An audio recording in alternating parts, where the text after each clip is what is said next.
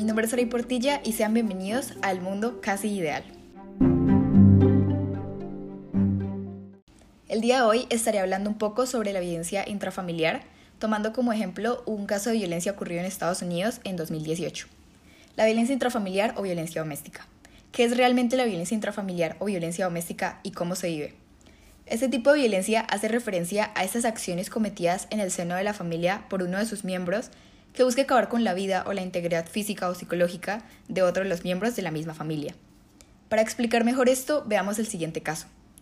El caso que quiero hablar es el caso Watts y como ya dije ocurrió en Colorado, Estados Unidos en agosto del 2018. Este caso comienza con Chris Watts, un hombre de 33 años que asesinó a su esposa embarazada, Shannon, de 34 años, y a sus dos hijas, Bella de 4 años y Celeste de 3 años, para posteriormente deshacerse de sus cuerpos en un aislado campo petrolero en el que él trabajaba.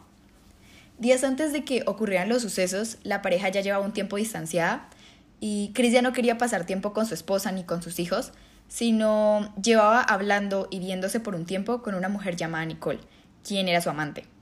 Y Shannon, por lo contrario, se encontraba enfocada y un poco preocupada por su embarazo.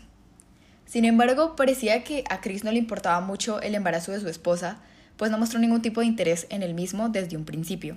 Por lo contrario, drogó a su esposa con una pastilla supuestamente para el dolor de cabeza, con el fin de interrumpir su embarazo y provocarle un aborto, ya que pensaba que sería más fácil estar con Nicole si Shannon no estaba embarazada. Según las autoridades y la Fiscalía de Colorado, Watts estranguló a su esposa con sus propias manos, asfixió a las niñas, las subió a un vehículo y se dirigió a buscar un lugar para esconder sus cuerpos. Pero la verdadera pregunta es ¿por qué lo hizo? Watts se declaró culpable de los delitos cometidos unas semanas después de su arresto, y declaró que lo hizo para acabar con todo y tener un nuevo comienzo con Nicole. Y es así como fue acusado y ahora cumplirá cinco cadenas perpetuas en una, en una prisión de máxima seguridad en Wisconsin. Todo esto después de que los fiscales y la familia de las víctimas acordaron descartar la posibilidad de la pena de muerte. Teniendo en cuenta esto, quisiera dar mi opinión acerca de este tema. Considero que no existe ninguna condena que pueda castigar lo que este hombre ha hecho, y sin embargo, teniendo en cuenta la situación, creo que los cargos que se le han puesto a Chris Watts por los delitos cometidos son justos para los sucesos tan crueles que cometió en personas inocentes.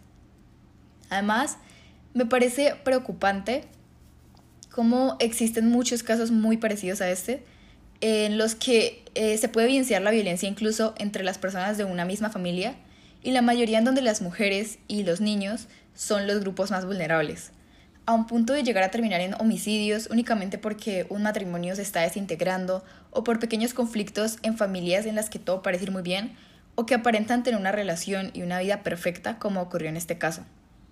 Para concluir, considero que es necesario que el mundo conozca casos como este y se puedan manejar de una mejor manera para que no se sigan presentando estos abusos, maltratos eh, y agresiones entre personas de una misma familia, que lamentablemente en la actualidad es algo que ya está muy normalizado por nuestra sociedad.